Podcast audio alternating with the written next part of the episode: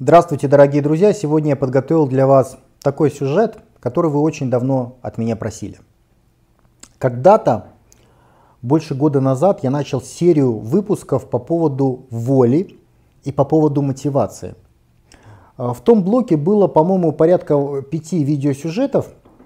Я вам обещал, что в конце закрывающий будет видеосюжет о том, как тренировать свою волю как ее развивать. Потому что понятие воли очень важно в жизни каждого человека для достижения тех или иных результатов. Как бы там ни было, я вам дал обещание, а значит обещание, пусть даже и поздно, ну, нужно выполнять. Сегодняшний сюжет будет во многом для вас прорывным. Да?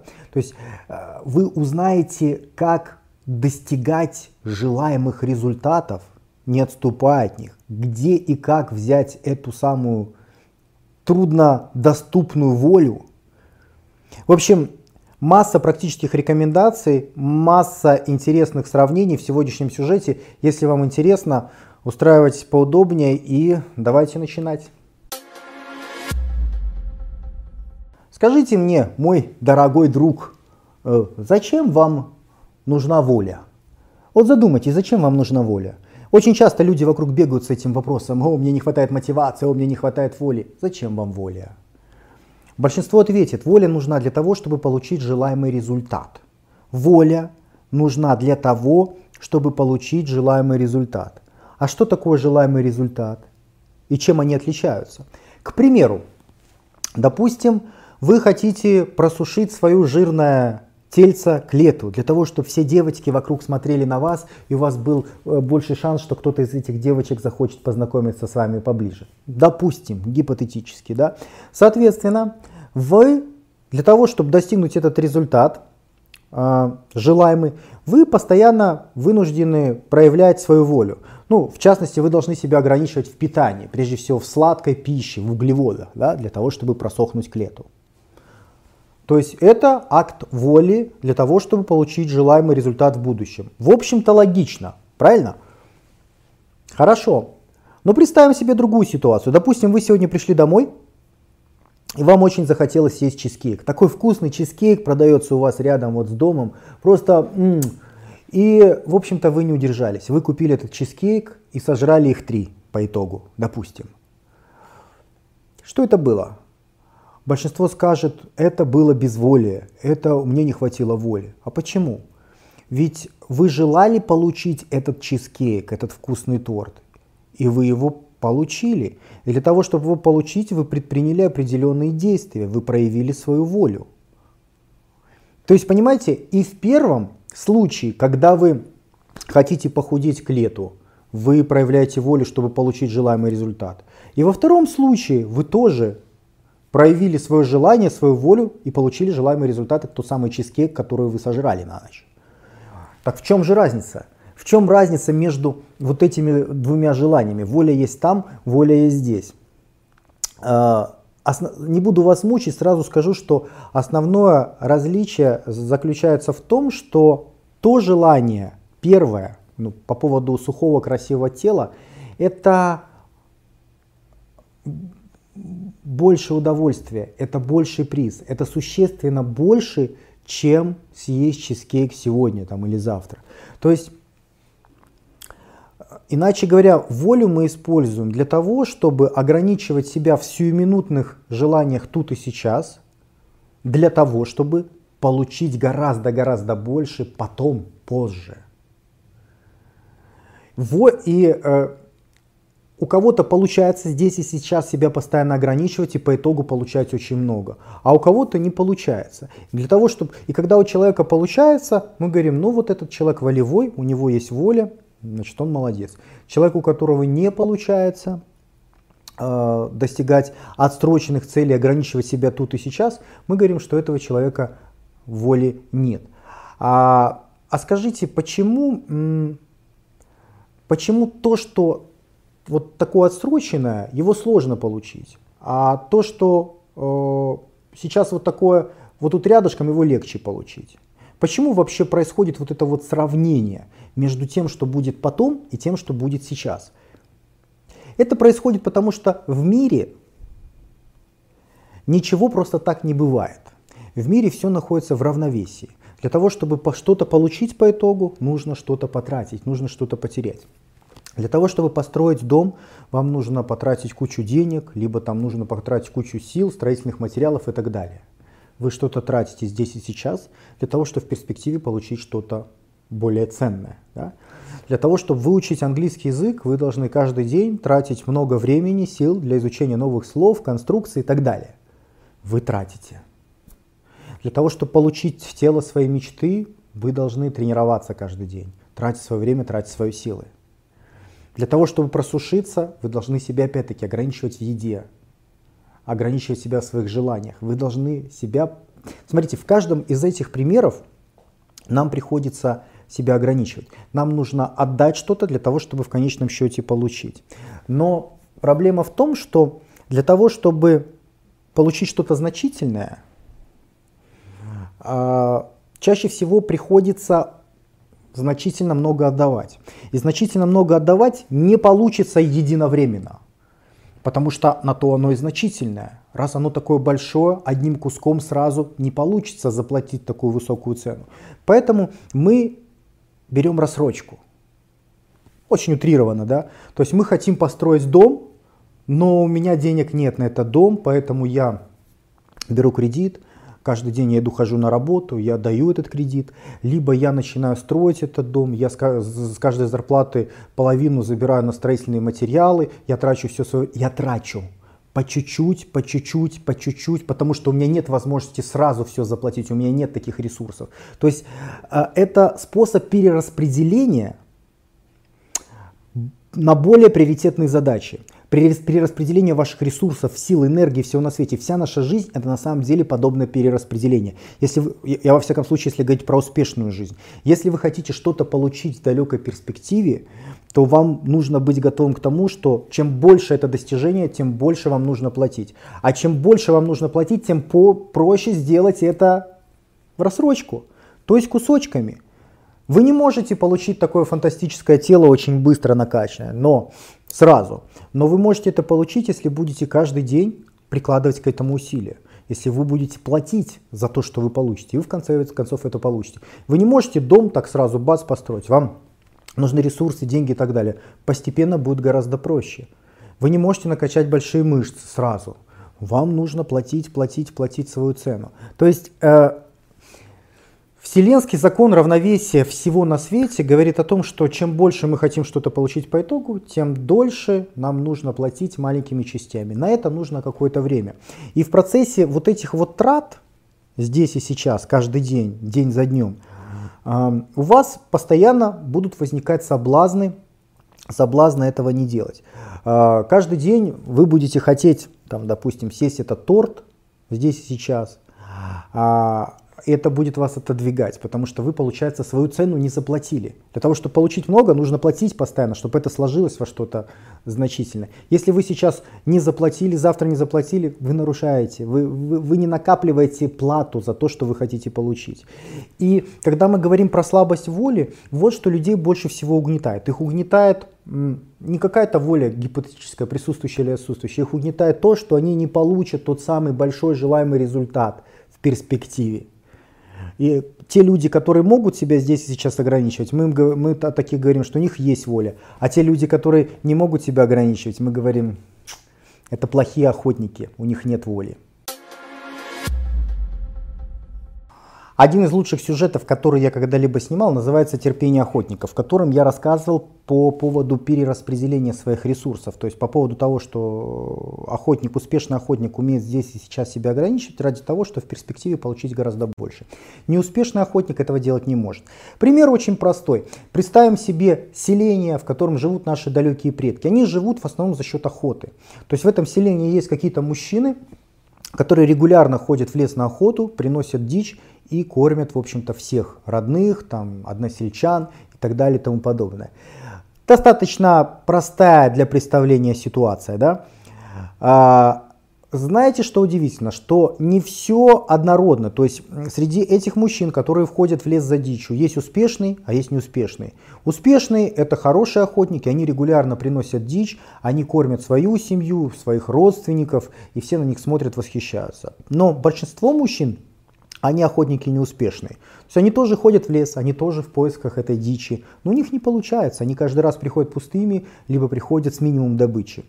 Это очень интересная аналогия, потому что ее легко можно переложить на всю нашу теперешнюю жизнь, потому что вокруг нас Та же самая ситуация. Есть люди более успешные, которые получают от жизни все, что хотят. Есть люди неудачники, либо менее успешные, у которых не получается то, что они хотят. И между ними пропасть, так же как пропасть между хорошими охотниками и плохими охотниками. В чем же разница между этими двумя категориями? Почему один мужчина становится хорошим охотником, а другой мужчина так и остается плохим охотником.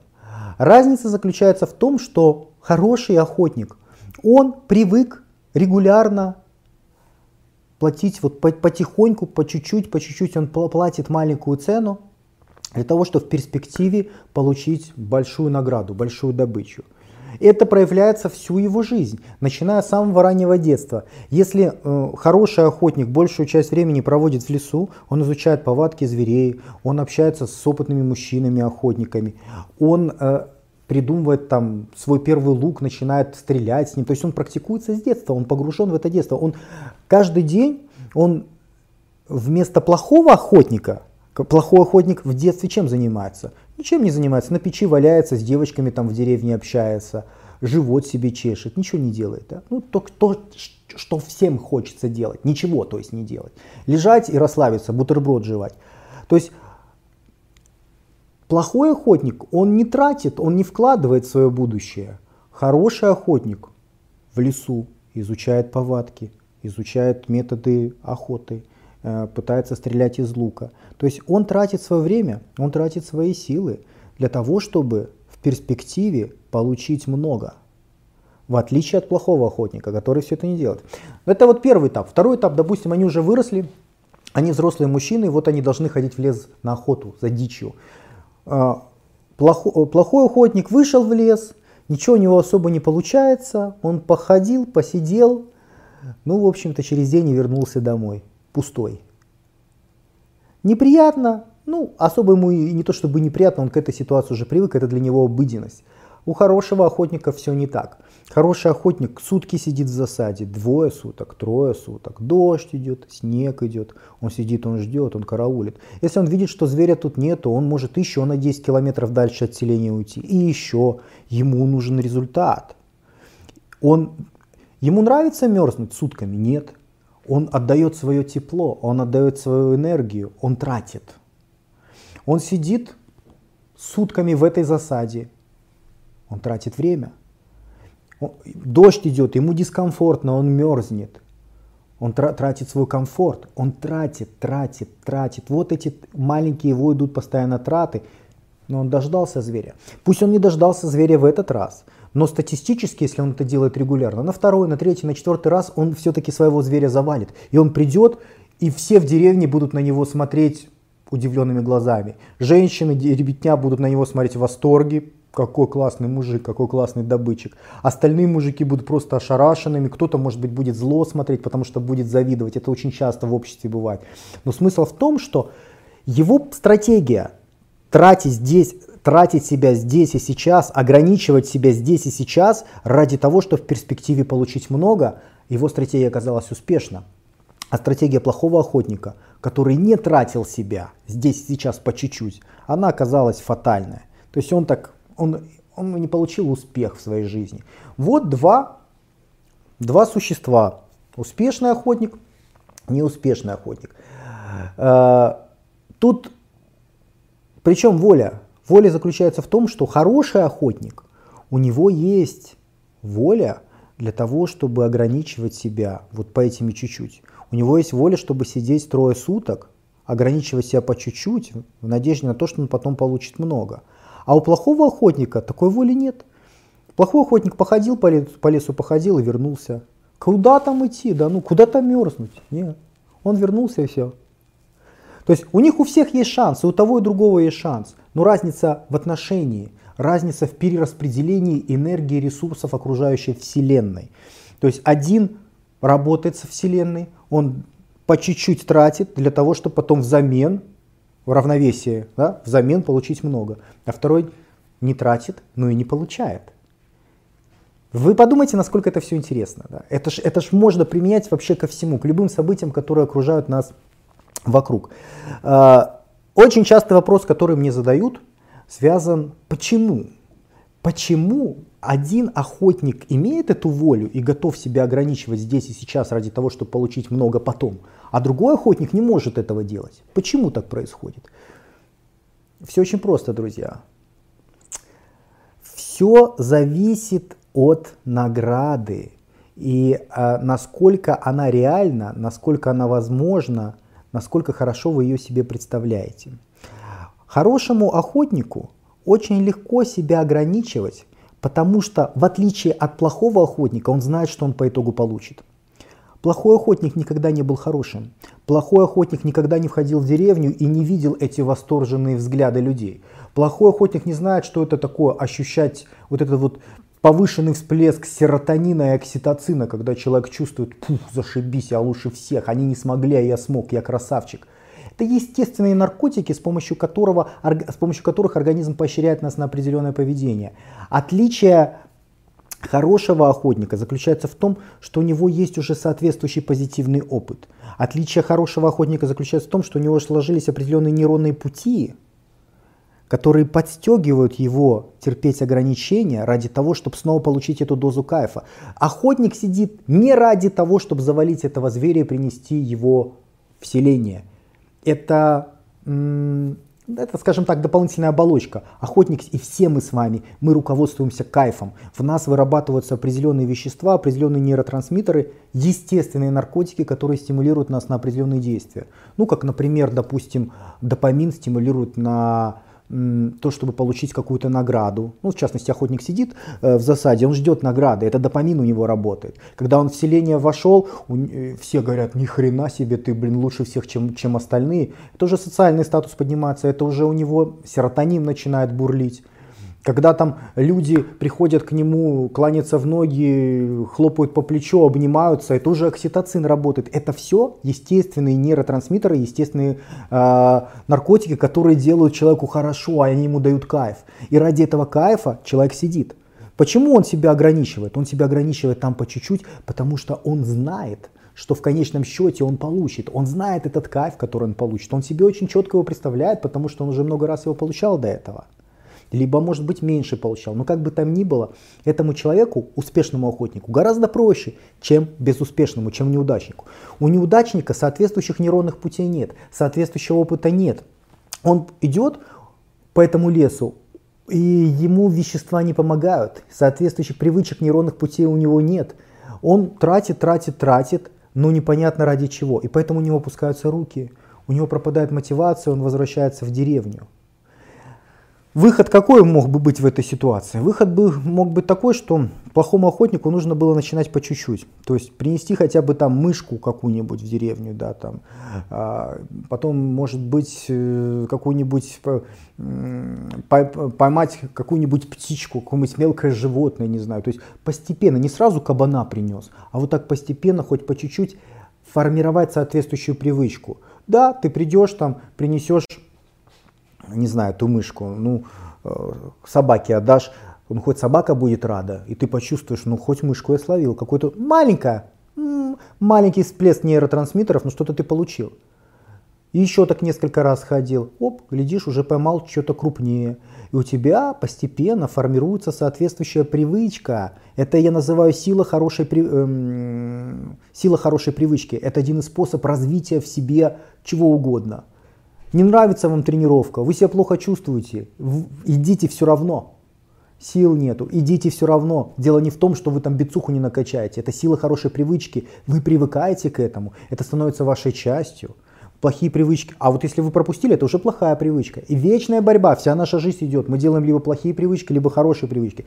Вы делаете хорошие привычки, вы меняетесь, это меняет вашу психологию, это меняет вашу волю, это меняет вашу мотивацию.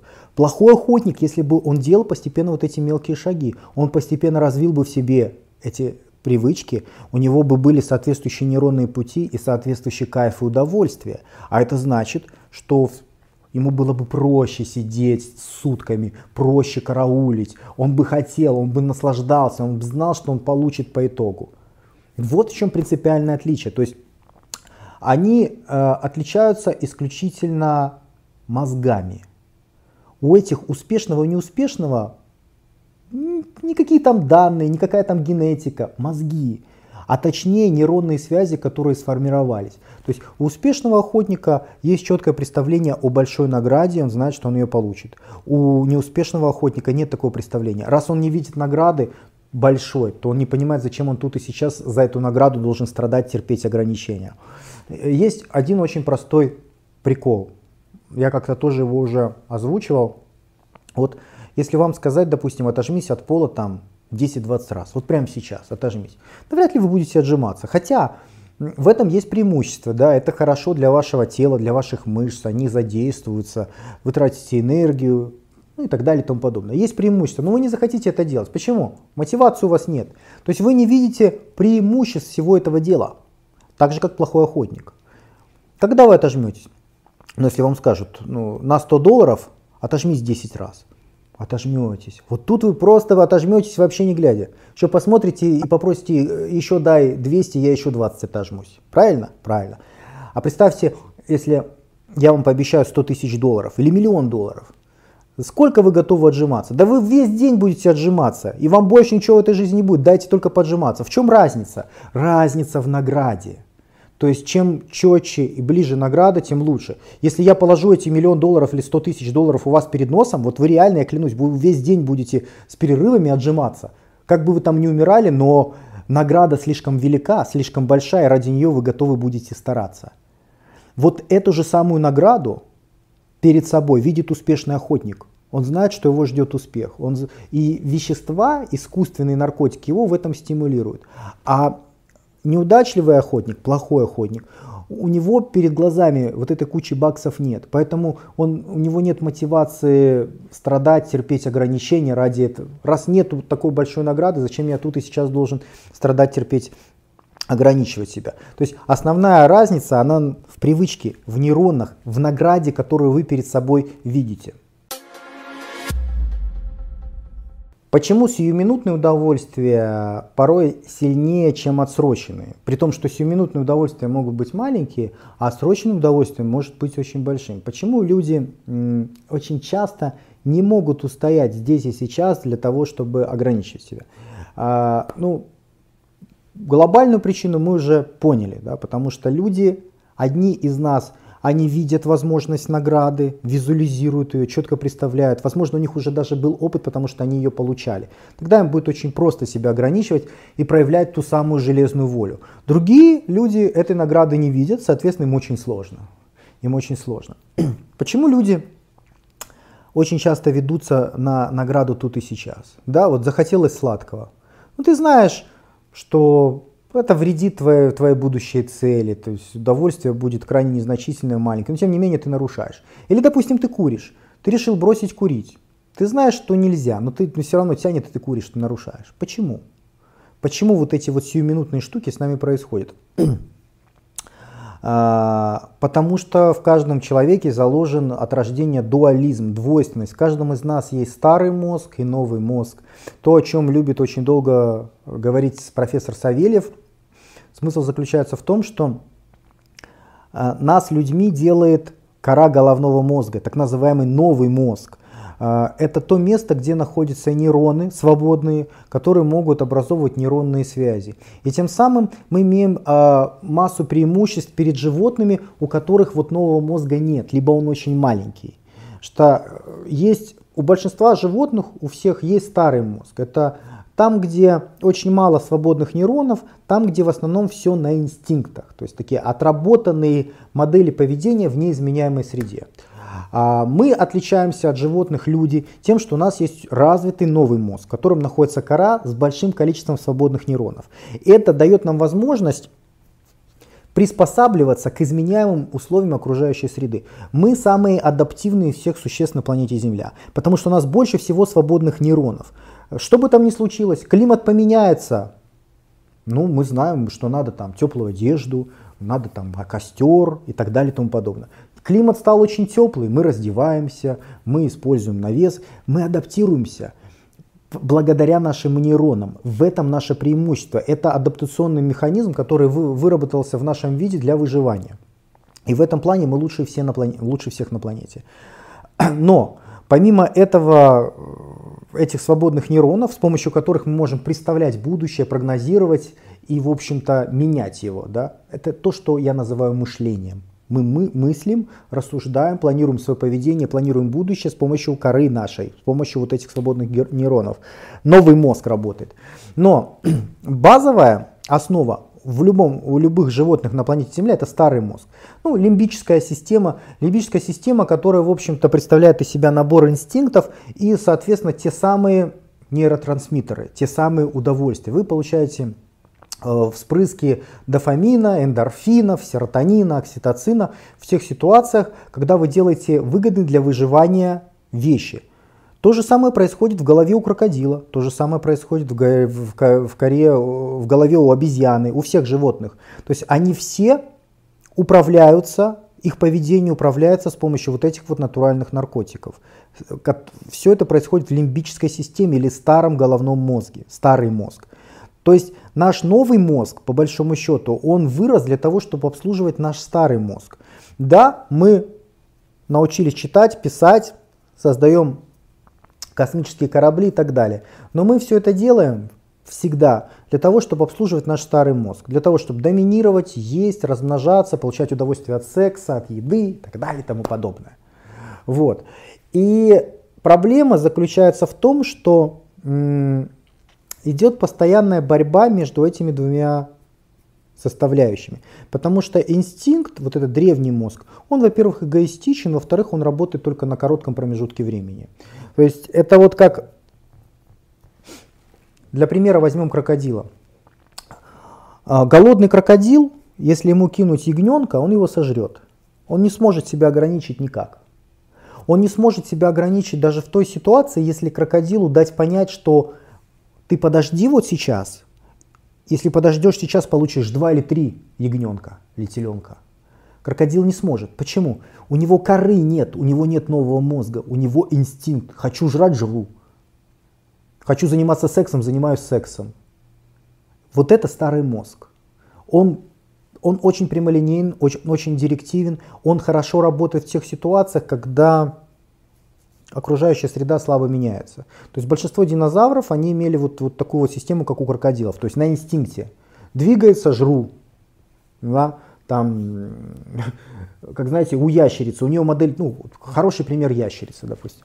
У ящерицы, знаете, как э, работает инстинкт? У нее нейронов вообще ни хрена нет, она полностью э, управляется инстинктивно. У нее все очень просто. Любые объекты, которые больше, чем я, это враги, я от них убегаю. То есть большое что-то двигается, все, я от него всегда убегаю. Раз. А если объект меньше, чем я, то ящерица так, ну, инстинкт, программа такая у нее, она так работает. У ящерицы, если объект меньше, чем я, значит я этот объект пожираю. То есть если что-то большое, я от него убегаю, если что-то маленькое, я это пожираю, ну а если это что-то совместимое со мной по размерам, то я с этим занимаюсь сексом. Вот примерно как работает инстинкт. Инстинктом не, не даст вам возможности как-то адаптироваться под изменяемую окружающую среду. Что там, допустим, человек какой-то появился, который тебя, наоборот, хочет покормить, да, помочь тебе, или там, что у тебя там, допустим, лапки оторвало, он тебе хочет помочь. Ты это в принципе представить не можешь, потому что у тебя нет свободных нейронов. То же самое и с крокодилом. Почему крокодилов не дрессируют? А, потому что у них нового мозга почти нет. То есть мы можем дрессировать обезьян очень легко, там, собак можем дрессировать. То есть мы можем дрессировать всех млекопитающих, у которых есть новый мозг. Да, он не такой развитый, как у нас, потому что мы винцы, у нас больше всего нейронов свободных. Но у млекопитающих этих, у них есть какое-то количество свободных нейронов, они могут менять свои модели поведения в зависимости от окружающей среды. Крокодил, у него нового мозга, так же как у ящерицы, нет, поэтому он не понимает, что его дрессируют. Он сожрет а, человека, который попытается его дрессировать, он сожрет этого ягненка, даже в том случае, если ему это невыгодно, да, даже если ему предложат вариант, что потом будет несколько, нет, он, он ну сейчас сожру все. Вот в этом принципиальное отличие. И почему, а, теперь вы понимаете, почему нам так хочется съесть, допустим, вот этот чизкейк. Это лимбическая система, это древний мозг. Здесь сейчас сожри. Красивую девушку увидел, о, хочу. Кто-то там на вас какую-то гадость сказал, и за все уже дымится, все, драться, доказывать, что я лучше. Почему? Иерархический инстинкт затронули. Это все древний мозг, это все древние инстинкты. Проблема в том, что с этими штуками очень сложно бороться, потому что вся наша мотивация, она идет из древнего мозга. То есть лимбическая система, древний мозг, это то место, где вырабатываются соответствующие наркотические вещества естественные. Понимаете? То есть э, э, вы можете сесть, допустим, и подумать, так, было бы неплохо накачаться, или было бы неплохо просушиться к следующему лету. Это говорит ваше сознание, ваш разум говорит. Ваши нейроны говорят о том, что ну, было бы неплохо, ну, потому что больше проживете, здоровье лучше, девочки будут на вас больше клевать и так далее. У вас позитивная оценка, но э, у вас нет мотивации каждый день ограничивать себя в диете, каждый день тренироваться и так далее. Почему? Потому что вся мотивация из лимбической системы. Вы как тот плохой охотник в этой ситуации. Почему Денису Борисову очень легко заниматься в тренажерном зале, даже без химии, даже, э, даже после перерывов больших, даже когда он себя плохо чувствует, даже когда у него миллион всяких дел. В тех ситуациях, где большинство людей скажут, это забило бы и вообще не тренировался. Мне легко тренироваться, потому что я тренируюсь с детства, у меня выработаны соответствующие нейронные пути, как у хорошего охотника. Хороший охотник с детства потихоньку охотился, он получал удовольствие от того, чем он занимается, у него выработалась привычка, эта привычка дает ему кайф. Ему легко ограничивать себя, ему легко здесь сейчас давать для того, чтобы там получить что-то. У него уже это, это, у него лимбическая система ему уже помогает, она его поощряет, спрыскивая вот эти вот позитивные вещества. И Денис Борисов то же самое испытывает, когда идет тренажерный зал, несмотря на то, что как ты, как ты можешь заниматься, там уже второй год скоро закончится натурально. Могу, потому что дело не в стероидах, дело в голове. У меня есть соответствующая привычка, я получаю удовольствие от тренажерного зала даже без химии. Кому-то, может быть, это странно слышать. Вот. Поэтому э, основ, основная сложность заключается в том, что вам нужно приучить свою лимбическую систему вам помогать. Э, есть какие-то настройки по дефолту, ну, допустим, вот желание есть, желание сладко. Вы голодный, ваш, ваш старый мозг, ваша лимбическая система говорит, сожри, сожри, сожри. Ваш разум говорит, да нет, потерпи, ты, ты будешь терпеть, зато получишь более классное телосложение, потом все офигеют. То есть у вас постоянно идет борьба. И эта борьба, она получила отражение во всей истории развития нашего вида, во всех религиях, во всех исторических событиях, вообще во всей нашей цивилизации. Можно по-разному говорить о том, что нас отличает от животных. Да, я сказал в общем по поводу нового мозга, которого нет вот у животных, у них только старый. А можно сказать иначе. То, что отличает человека от животных, это в том числе и борьба с искушениями. Это воля. Почему? Потому что животное, оно не может бороться с искушениями в принципе. Чем меньше мозги, чем меньше свободных нейронов, тем меньше воля. У крокодила воли нет. Ему дали ягненка, он, не, он, он сожрет, если он голодный. Даже если ему это невыгодно, сожрет. Крокодила нельзя дрессировать.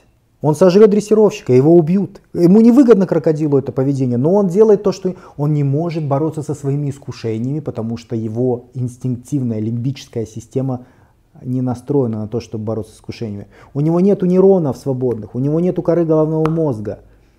А у нас есть. Мы люди. Это то, что нас отличает от всех остальных животных на планете Земля. Наличие коры, наличие свободных нейронов. И пусть мы несовершенны, Пусть мы несовершенны, да, у нас есть еще лимбическая система, и старая, и инстинктивная, но мы в плане коры и свободных нейронов гораздо лучше и приспособленнее, чем все остальные животные на планете Земля. Искушение – это то, что, с чем мы можем более эффективно бороться, чем кто бы то ни было на планете Земля. Ни одно другое животное на планете не может так же эффективно противостоять искушениям, здесь и сейчас, ради будущей большой награды, как это может делать наш вид Homo sapiens.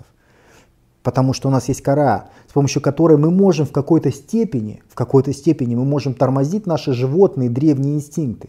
Можем их обманывать, можем их использовать. И вот эта вот борьба с искушением, это по сути то, что нас делает людьми.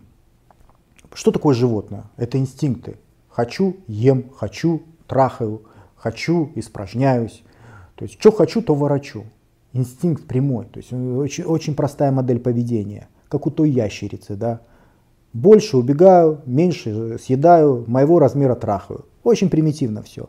И, а у нее нету никакого никакой воли для того, чтобы бороться с искушениями. То есть она прямолинейно будет.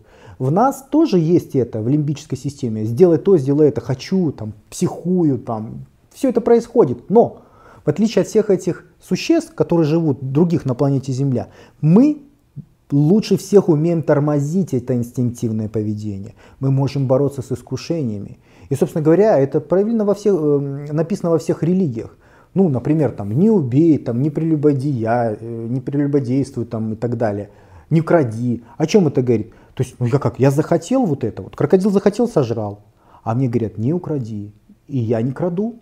Я не краду, я себя сдерживаю. Мне понравилась там блондинка какая-то, я ее не насилую. Мне хочется. Другое животное бы напрыгнуло и все. Не, я держиваю себя. Я торможу своим разумом свои инстинкты. Кто-то там на меня гадость какую-то сказал, мне хочется взять топор, голову ему разрубить. Но я этого не делаю. Я себя сдерживаю. Понимаете, я постоянно, весь наш вид на протяжении всей своей исторической, на протяжении исторического периода развития мы постоянно противостоим искушению. Это э, от, нашло отражение во всем, во всей нашей культуре, в наших законах, в нашей литературе, в нашей религии, во всем. Ну вот, к примеру, Библия, да, там э, с чего все начинается-то, в общем-то? С изгнания из райского сада. Адам и Ева совершили первородный грех. Да? Что они сделали? Помните, плод сорвали, была такая история. Змей, искуситель, плод, Адам плод сорвал. Не смог противопосто... Э, противостоять искушению. То есть ему было сказано, это делать нельзя, это тебе навредит. Не делай этого. Крокодил, не ешь этого теленочка, потом два получишь. Или там, крокодил, не ешь вот этого вот э, дрессировщика. Будешь жить долго счастливо, будут тебя регулярно кормить. Адам не смог противостоять инстинкту, ему захотелось, он сорвал. Он не, против, он не смог противостоять искушению, нарушил. Крокодил тоже не смог противостоять искушению, был голодный, нарушил, сожрал дрессировщика. Что мы по итогу видим?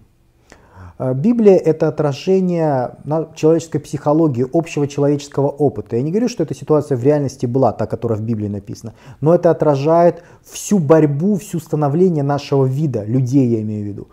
Это типичная ситуация. Ты не смог э, противостоять искушению, ты будешь наказан. Ну и, как соответственно, изгнали навеки вечные его и всех его потомков из райского сада, потому что не смог противостоять искушению. Учись, будь лучше, чтобы быть человеком, ты должен уметь противопоставлять себя искушению. Ты должен быть не такой, как все остальные животные. Крокодил сожрал дрессировщика, тебя убили. Не надо было жрать дрессировщика, нужно было противостоять э, действовать э, искушением. То есть искушение, по большому счету, это то, что, то, что делают животные. Они не могут противостоять им. У них нет защиты, потому что у них нет коры. У людей это есть мы можем противостоять, и это именно то, что и делает нас людьми. Это то, что нас отличает от всех остальных животных. Мы, в отличие от них, мы можем спрогнозировать вот ту очень большую награду в будущем и по чуть-чуть, по чуть-чуть, по чуть-чуть заплатить за нее, ограничивать себя по чуть-чуть, чтобы получить очень много. В, знаете, на это все можно взглянуть по-разному. Можно взглянуть на это как на, какой-то, на какую-то магию. Вот если со стороны метавзгляд, да, то есть все остальные животные, для, мы для них маги, волшебники, для них это непостижимо то, что, чем, то, чем мы занимаемся. Они более прямолинейны, хочу, получаю. Ну, может быть, некоторые млекопитающие, допустим, там, как гоминиды, да, они в какой-то степени могут себя ограничивать ради награды. Но они даже близко не могут это делать настолько, насколько мы это можем делать. Мы можем противостоять искушению лучше, чем кто ни, бы, ни было на планете. Мы можем перераспределять ресурсы удивительным образом. Крокодил захотел этого теленка и сожрал. Он никогда не сможет получить 10 теленков или 20 теленков. В принципе, у него инстинкт не даст ему здесь и сейчас себя ограничить, чтобы потом получить очень много. А наши возможности в этом плане, они беспредельны, потому что мы можем перераспределять энергию в окружающей Вселенной. Мы можем здесь и сейчас, равновесие, да, здесь и сейчас мы можем отдавать, отдавать, отдавать, ограничивать, ограничивать, по чуть-чуть, по чуть-чуть, по чуть-чуть, чтобы это в сумме накопилось и по итогу, чтобы мы получили много. Для всех остальных существ на планете получить много нереально. Это волшебство, это магия. Как это можно получить? Невозможно, кажется. А мы взаимодействуем с окружающей Вселенной, с энергиями окружающей Вселенной. Мы отдаем по чуть-чуть, мы терпим, мы ограничиваем, мы противостоим искушениям каждый день. Мы накапливаем, накапливаем, накапливаем, и по итогу мы получаем очень много. Это абстракция. Вы понимаете, что я не говорю сейчас про реальную магию. Это абстракция, просто она очень интересная. Мы можем Терпеть, терпеть, терпеть, получить классное телосложение. Терпеть, терпеть, терпеть, накачать мышцы. Терпеть, терпеть, терпеть, изучать что-то, создать оружие. Или там дело делать, создать колесо, создать огонь. Это все звенья одной цепи. Благодаря нейронам, благодаря ограничению, благодаря что, тому, что тут и сейчас мы противостоим искушениям и терпим, по итогу мы можем получить гораздо-гораздо больше, чем кто бы там ни было. Это просто магия какая-то, друзья. Знаете, очень долгое время предками считалось, что сила воли – это некое врожденное качество. Считалось, что у кого-то есть сила воли, а у кого-то нет, соответственно, человек слабовольный. Соответственно, если у тебя нет силы воли, то ни хрена у тебя в этой жизни не получится, ты будешь всегда таким вот унылым говном. К счастью, это совершенно не так, вообще не так. К счастью, сила воли, а она плюс-минус у всех одинаковая – дело не в силе воли как таковой. Есть, э, ну, то есть основной посыл заключается в том, что сила воли это изменяемый параметр, скажем так. Если вы считаете, что у вас нет силы воли, то вы очень сильно ошибаетесь по двум причинам. Первая причина заключается в том, что вы человек. Раз вы можете смотреть этот видеосюжет и понимаете, о чем я говорю, вы человек значит у вас есть кора головного мозга, значит у вас есть свободные нейроны, с помощью которых вы можете тормозить свою лимбическую систему. Вы можете противоборствовать искушениям, а значит вы можете здесь и сейчас ограничивать себя по чуть-чуть, отдавать по чуть-чуть, для того, чтобы в перспективе что-то получить большое. Технически это возможно, потому что у вас есть мозги, потому что у вас есть нейроны, потому что вы сейчас меня слушаете и вы человек. Это с теоретической точки зрения, я вам говорю, предпосылку, почему сила воли у всех есть, и для всех это возможно. И есть еще один очень интересный практический опыт, практический эксперимент, это так называемые маршмеллоу-тесты. Не помню имени э, ученого, который, психолога, который проводил эти тесты. Э, э, суть этой работы заключается в том, что решили измерить волю у детей. Тест проходил в 1960-х годах в Соединенных Штатах Америки. Представлял он из себя очень простую штуку. Взяли дошкольников, детей взяли, да, и предложили им две опции на выбор. Первая опция, им предложили вот эти вот маршмеллоу конфеты. Маршмеллоу это что-то типа жевательного зефира, ну такая вот сладость, которая на Западе очень популярна. В общем, дети очень любят эту штуку, и им предложили две опции. Опция номер один. Мы тебе, ты вот, вот смотри, вот маршмеллоу, вот конфеты, можешь одну конфету взять прямо сейчас и съесть ее. Вот прямо сейчас бери одну конфету, она твоя, можешь есть. Первый, первый вариант. Второй вариант. Но если ты хочешь две конфеты, то я сейчас вот выйду вернусь, тебе нужно дождаться меня. Это человек, который проводил эксперимент, говорил детям. То есть, э, если ты хочешь две конфеты, то придется подождать. Что ты выбираешь? Большинство детей сошлись на том, что, естественно, две конфеты лучше, чем одна конфета, мы подождем.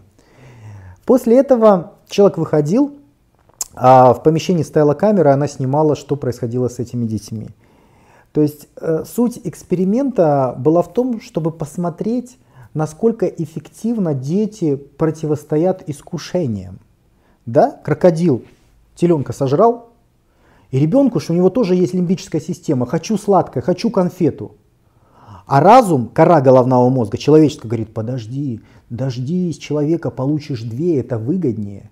То есть терпи здесь сейчас, чтобы в перспективе получить много. Это то, о чем мы с вами говорим. Это проявление воли. То есть для того, чтобы мне получить в перспективе больше, мне нужно проявлять волю. Примерно такие мысли были у детей в голове. Ну и, соответственно, ученые наблюдали, что там с этими детьми происходило. Кто-то был более успешный, кто-то менее успешный. Там в среднем приходилось им, им порядка, порядка 20 минут ждать. И, соответственно, большая часть детей, они не смогли ждать. Да? То есть идет там 5-10 минут, и они, ай, все, и съел, и съел эту одну конфету. Так две и не получил. Но среди них, среди этих эм, деток были такие, которые смогли противостоять до конца. Они дождались, в конце концов, и получили. Э, интересно та корреляция, которую наблюдали ученые между вот этими детьми и уже взрослыми, то есть теми же самыми людьми, которые уже выросли. Взяли, посмотрели, что происходит по жизни, что там у них, насколько успешна жизнь у тех детей, которые могли противостоять искушениям, и тех детей, которые не могли противостоять э, искушениям. Как вы уже, по-видимому, догадываетесь, разница была колоссальная.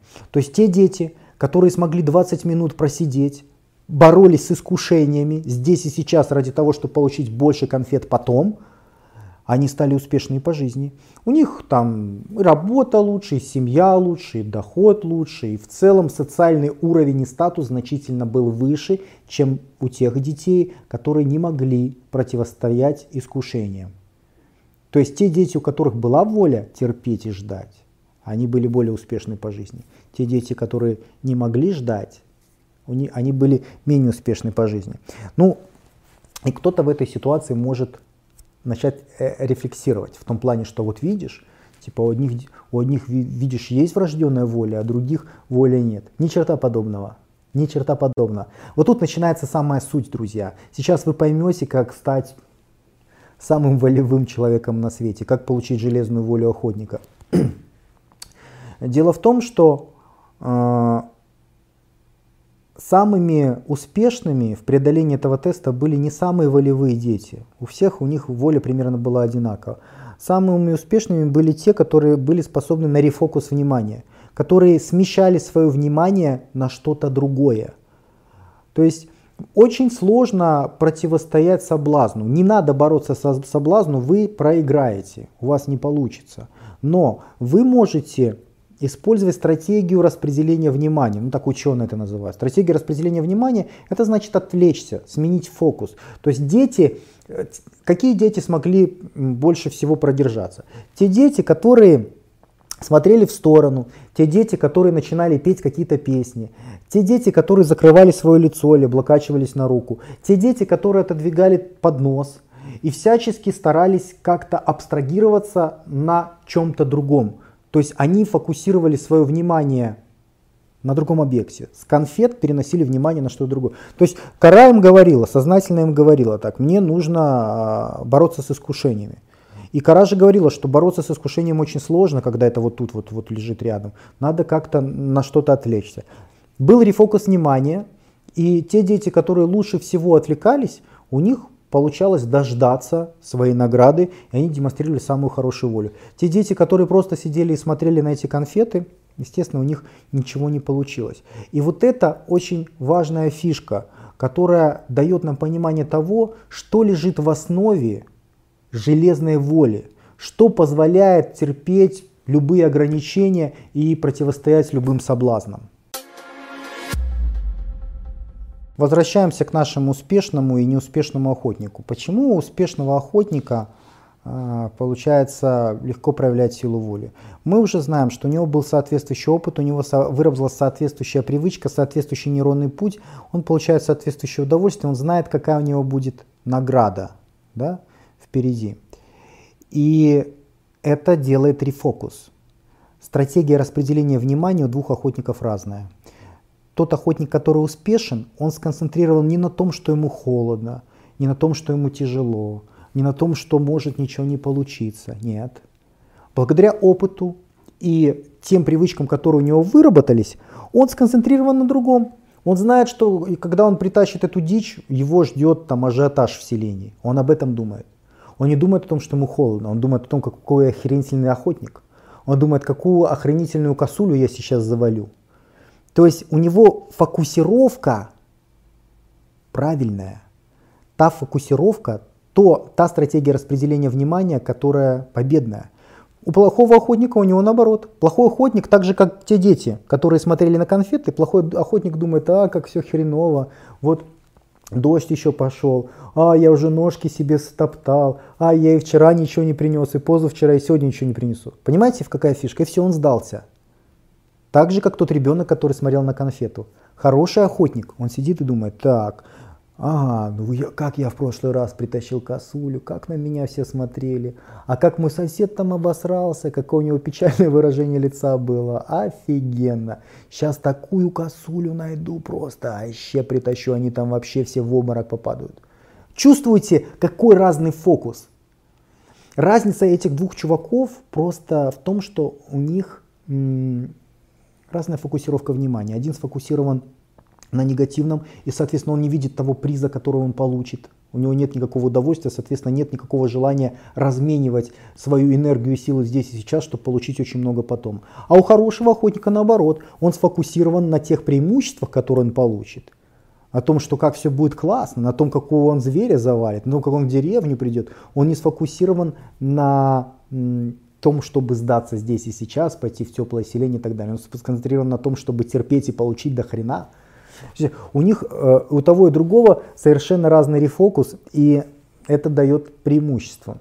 Э, по поводу привычек, э, хороший, плохой охотник, да, я вам уже затрагивал тему хорошей привычки, да, сила хорошей привычки. То есть, когда вы регулярно делаете правильные вещи, это в результате делает из вас правильного человека, волевого человека, сильного человека, потому что у вас формируется, как у хорошего охотника, соответствующий рефокус правильный. Вы не бухаете и не курите, вы делаете правильные вещи, вы тренируетесь, вы что-то там изучаете, вы к этому привыкаете, и вы начинаете от этого удовольствие получать, как хороший охотник. Это правильная привычка. И при регулярном ее повторении вы становитесь все лучше, все сильнее в этом, вам все проще. У вас мозг работает иначе, не так, как у неудачника. У неудачника все наоборот. У него работает сила плохой привычки, и эта сила плохой привычки его приводит еще к такой штуке, как порочный круг. Я как-то рассказывал в сюжете эффект какого хрена я это называл. Смысл какой? Человеку, ну, допустим, возьмем курение, да, любую привычку вредную, да, какую, вот человек решил бросить курить, он понимает, что это для здоровья хорошо. А, и вот он снова закурил. Ну, в силу, в силу какой-то причины, да, не будем уже говорить. Вот он закурил, допустим, да. Это он делает неправильную вещь. Хороший охотник делает правильную вещь, плохой охотник делает неправильную вещь. Но смотрите, что происходит дальше. Он закурил, выкурил эту сигарету, потом сидит и говорит себе, я говно. Почему ты говно? Ну, потому что я ради большого результата там в перспективе, я пожертвовал, я говно, у меня нет силы воли, я выкурил, хотя не должен был курить. То есть он загоняет себя в минус, он себя винит. Он загнал себя в минус, а наше тело, наши мозги, вся система пытается быть в гомеостазе, в равновесии. То есть получить удовольствие взамен тело хочет. Как? Из чего ты можешь здесь и сейчас, лимбическая система требует, а, все херово, надо исправить, чтобы было лучше. Что делать здесь и сейчас? Как что? Оп, вторую сигарету достал. Понимаете, какая штука получается? Выкурил вторую сигарету, только я выкурил, бля, какое говно. Я еще больше говно. Ладно бы одну, так еще. То есть он себя еще в большее загнал. И по, и по итогу человек говорит, да какого хрена, я уже, я уже, все равно я говно, я все равно не сдержался, давай, и полпачки выкуривает.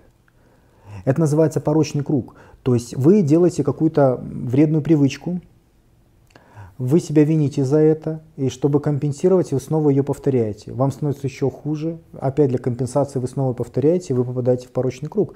И у вас формируется вредная, разрушительная привычка, которая делает из вас плохого охотника. А хороший охотник, он делает прямо противоположные вещи. Он делает хорошие привычки, которые становятся частью его разума, и он из-за этого сфокусирован на том, что ему дает преимущество – в отличие от вас, плохого охотника, который сфокусирован на том, что дает ему недостатки. Тот же самый рефокус. Но, как видите, все эти вещи, они очень значительно связаны. Каждый сознанием понимает, что нужно здесь и сейчас ограничивать себя ради того, чтобы в будущем получить больше. Но сознание не значит ничего без мотивации. А мотивацию мы получаем от нашей лимбической системы. Вот те самые наркотические вещества. А мы их получаем в том, э, в том случае, когда мы реально, реально награду ощущаем. А награду вы реально будете ощущать, если у вас есть соответствующая привычка. То есть, если вы регулярно ходите на охоту, таскаете это зверье, и на вас все смотрят такими глазами, какой вы классный, вы ощущаете ценность этой награды, и ощущая эту ценность, вы имеете соответствующий рефокус, вы ее хотите получить. Тот человек, который регулярно это не делает, или который делает вредные привычки, он никогда не получит такой мотивации, ему никогда не захочется это сделать. Это к вопросу о мотивации. Это один из основных вопросов существования каждого человека. Мне его задают каждый день.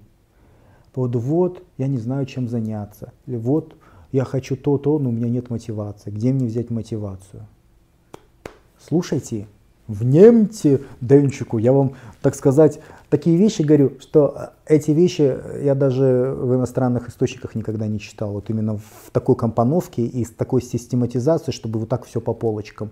Я вам рассказываю, что нужно делать со своей жизнью для того, чтобы ее реально изменить. И не какие-нибудь сопли, которые там э, в непонятных книгах пишут, которые я читаю регулярно, и, честно говоря, очень сложно их читать.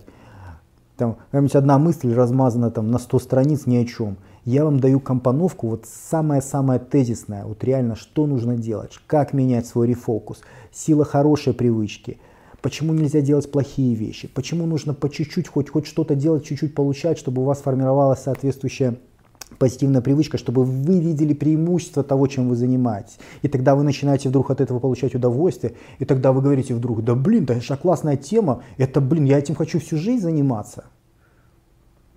А никто никогда нам этого не объяснял. Когда-то я уже рассказывал о том, что очень сложно не думать про белого слона. Вы, наверное, помните этот старый прикол с нашего детства, когда не думай про белого слона.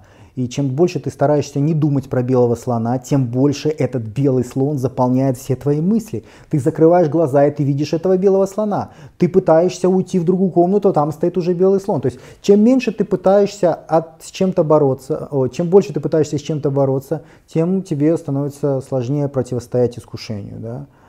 То есть выход какой из этой ситуации? Не надо бороться с искушением. Надо сделать рефокус, отвлечься. Не нужно не думать про белого слона, нужно думать про розового слона или розовую пантеру. То есть нужно сделать рефокус. И в этом э, заключается основной посыл для того, чтобы получить железную волю, железную мотивацию, для того, чтобы получить все, что угодно. То есть э, Отличие хорошего охотника от плохого заключается в том, что хороший охотник регулярно делает правильные вещи, он делает, у него вырабатываются правильные привычки, сила хорошей привычки. А плохой охотник этого не делал. Я не говорю, что там плохой охотник делал плохие привычки, он просто не делал правильные привычки. Поэтому у плохого охотника у него никогда не будет мотивации, у него никогда не будет воли. Ну, потому что вся наша мотивация, она происходит из, из лимбической системы, от животного. А животное, оно очень простое, оно говорит, мне нужны эндорфины, серотонины, окситоцины, допамины. И вырабатывается вся эта ерунда на основании вашего опыта, который закладывается в ваших нейронах. То есть, если у вас нет соответствующего опыта, то вам будет очень сложно. Если вы раньше никогда не занимались в тренажерном зале, то вы не понимаете, зачем это вообще нужно, и каждый раз хочется сбежать. Если вы никогда раньше не сидели на диете, вам очень сложно сидеть на диете. Допустим, мне непонятно вообще, как что тут сложно. Моей жене, вот мы реально не понимаем, как люди, как, почему людям сложно худеть. Потому что мы с детства постоянно э, участвовали в соревнованиях и сушились, и для нас, ну, это даже проще иногда. Я вот, допустим, не ем сейчас после 6 часов вечера, но мне проще, что не надо ничего готовить. Ведь лежишь, читаешь, занимаешься, смотришь, что-то изучаешь.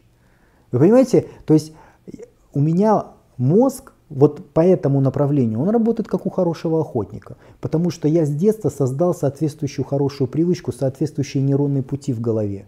Мне легко заниматься, мне легко ограничивать себя в питании, потому что я от этого получаю удовольствие. А удовольствие я получаю, потому что постепенно, полегоньку с детства я сформировал соответствующую привычку, соответствующие нейронные пути. Я видел преимущество того, что я делаю, потому что регулярно это использовал потихоньку.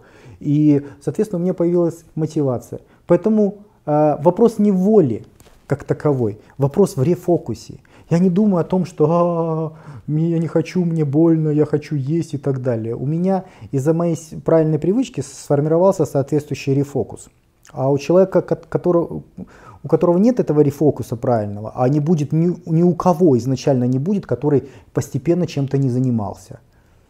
То есть ну, это тоже отдельная очень тема. Дело в том, что наши привычки, наши модели поведения, они э, от нейронных связей зависят, а нейронные связи лучше всего формируются либо в очень раннем детстве до 5 лет, либо в период полового созревания. Это два периода, э, во время которых можно выучить все что угодно и очень быстро. А потом все. Потом тоже можно учить но это будет повторениями и очень сложно.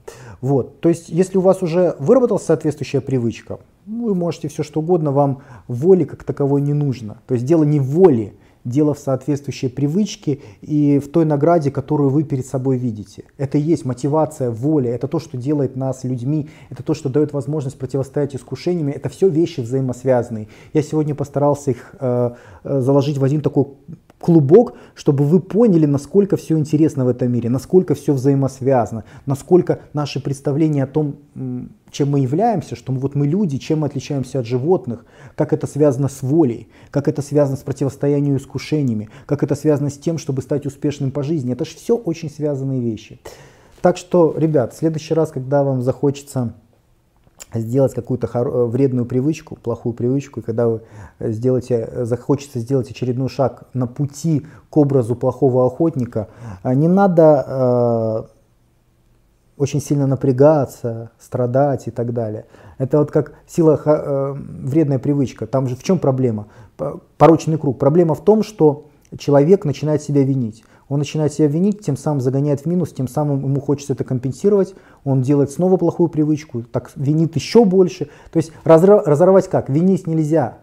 Нельзя себя винить ни в коем случае. Все живые люди, мы можем ошибаться. Ну, все, было так, завтра будет иначе. Все, забили. Не, не надо себя винить. Это запрограммируйте, что так бывает. Чтобы там плохое не, не было в вашей жизни, так бывает. Не надо себя за это корить. А, если возникает соблазн, то нужно не страдать, не винить себя, нужно сделать рефокус. Вы теперь знаете, что основной секрет железной воли заключается в умении э, перераспределять свое внимание. То есть используйте эту стратегию перераспределения внимания. То есть захотелось что-то, отличитесь. Допустим, я когда Первый раз сушился на соревнованиях, мне было очень сложно, я отвлекался игре на компьютере. Вот когда вообще просто эти пирожные в голову лезли везде, я просто садился, играл на я перераспределял свое внимание инстинктивно. Я как те дети с, с конфетами, э, они там пели песни, а я там сидел в компьютере. То есть я пытался отвлечься. То же самое вы можете делать, если э, вас потянуло на что-то неправильное, вы сознанием понимаете, что это неправильно. Не надо с этим бороться, не надо себя винить отвлечитесь на что-то, отвлечитесь на что-то. По чуть-чуть, полегоньку, чем чаще вы это будете делать, тем проще вам будет противостоять сила хорошей привычки.